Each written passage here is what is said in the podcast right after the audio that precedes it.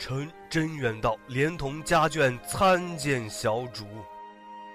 只见甄嬛立时愣在当地，这才想起自己已是皇上亲选的嫔妃，只等这两日颁下圣旨，确定名凤品级，一日之间，她的世界早已有了翻天覆地的变化，心中悲苦，忍不住落泪，伸手去搀扶爹娘。小主不可，这可不合规矩。那起来吧。女儿不孝，已经不能承欢膝下奉养爹娘，还要爹娘这般谨遵规矩，心中实在不安。请爹娘听女儿说完。女儿虽已是皇家的人，但孝礼不可废，请爹娘准许女儿在进宫前仍以礼侍奉。要不然，女儿宁愿长跪不起。好，好，我甄远道果然没白生这个孝顺女儿。玉瑶、玉娆，还不快快将姐姐扶起，大家也都坐下吃饭吧。是爹爹。只是甄嬛已心烦意乱，加上劳碌了一天，终究没什么胃口，便早早向爹娘道了安，回房中休息。刘珠与浣碧一早收拾了床铺，甄嬛虽已疲累，却是睡意全无。正换了寝衣想胡乱睡下，甄嬛爹爹却亲自端来一碗冰糖燕窝羹。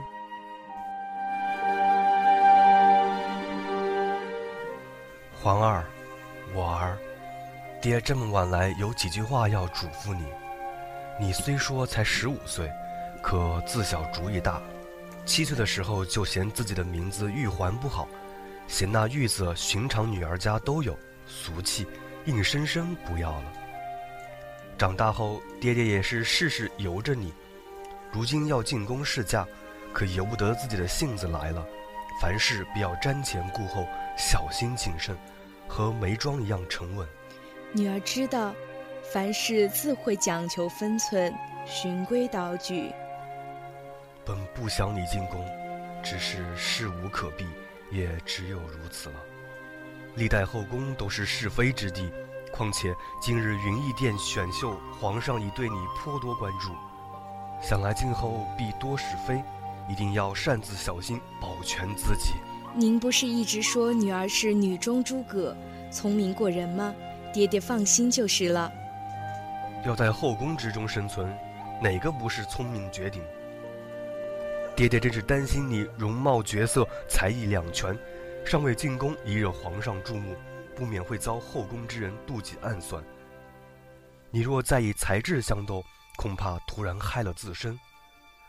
切记，若无万全把握获得恩宠，一定要收敛锋芒，韬光养晦。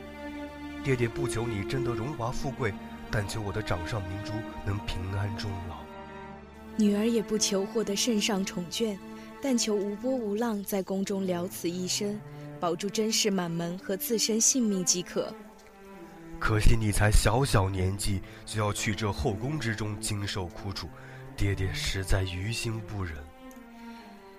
事已至此，女儿没有退路，只有步步向前。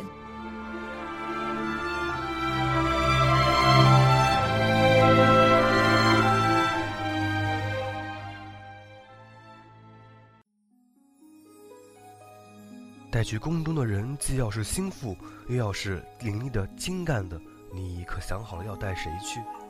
这个女儿早就想好了，留珠机敏，浣碧缜密，女儿想带他们俩进宫。这也好，他们俩是自幼与你一同长大，陪你去，爹爹也放心些。他们留在家中，少不了将来也就配个小厮嫁了。就算爹爹有心，也绝没有什么好出路。若是做得太明了，反而让娘起疑，阖家不宁。这跟我进宫，虽然还是奴婢，可是将来万一有机会，却能只给一个好人家的。这个我知道，也看他的造化了。爹爹放心，我与他情同姐妹，必亏待不了他。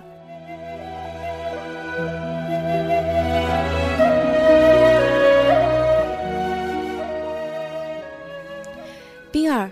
你去打听，金界秀女松阳县县城安比怀的千金安陵容是否当选？住在哪里？别声张，回来告诉我。是小主。回禀小主，安小姐已经当选，现今住在西城净白胡同的柳记客栈。不过听说她只和一个姨娘前来应选，手头亦十分拮据，昨日连打赏的钱也付不出来，还是客栈老板垫付的。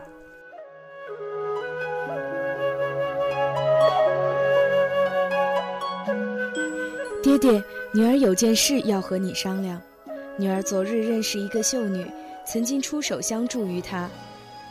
如今她也已经入选为小主，只是出身寒微，家境窘困，现在还寄居在客栈，实在太过凄凉。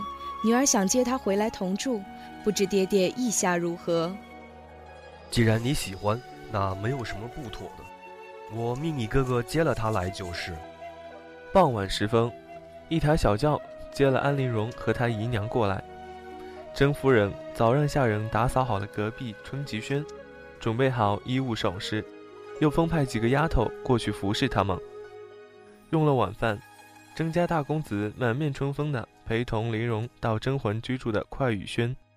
玲容一见甄嬛，满面是泪，毅然就要拜倒，甄嬛连忙起身去扶。你我姐妹是一样的人，何故对我行这样的大礼呢？玲容小主与姨娘请坐。玲容多承甄姐姐怜惜，才在京城有安身之地，来日进宫不会被他人轻视，此恩玲容实在无以为报。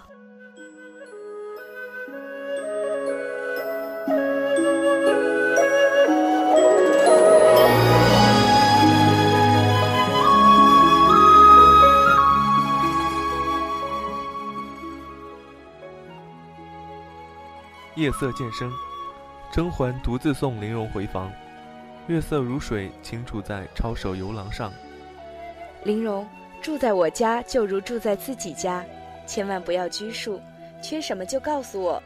丫头老妈子不驯服也要告诉我，不要委屈了自己，任由他们翻天。玲珑卑微，不知从哪里修得的福气，得到姐姐顾惜，才能安心入宫。玲容只有以真心为报，一生一世与姐姐扶持，相伴宫中岁月。好妹妹。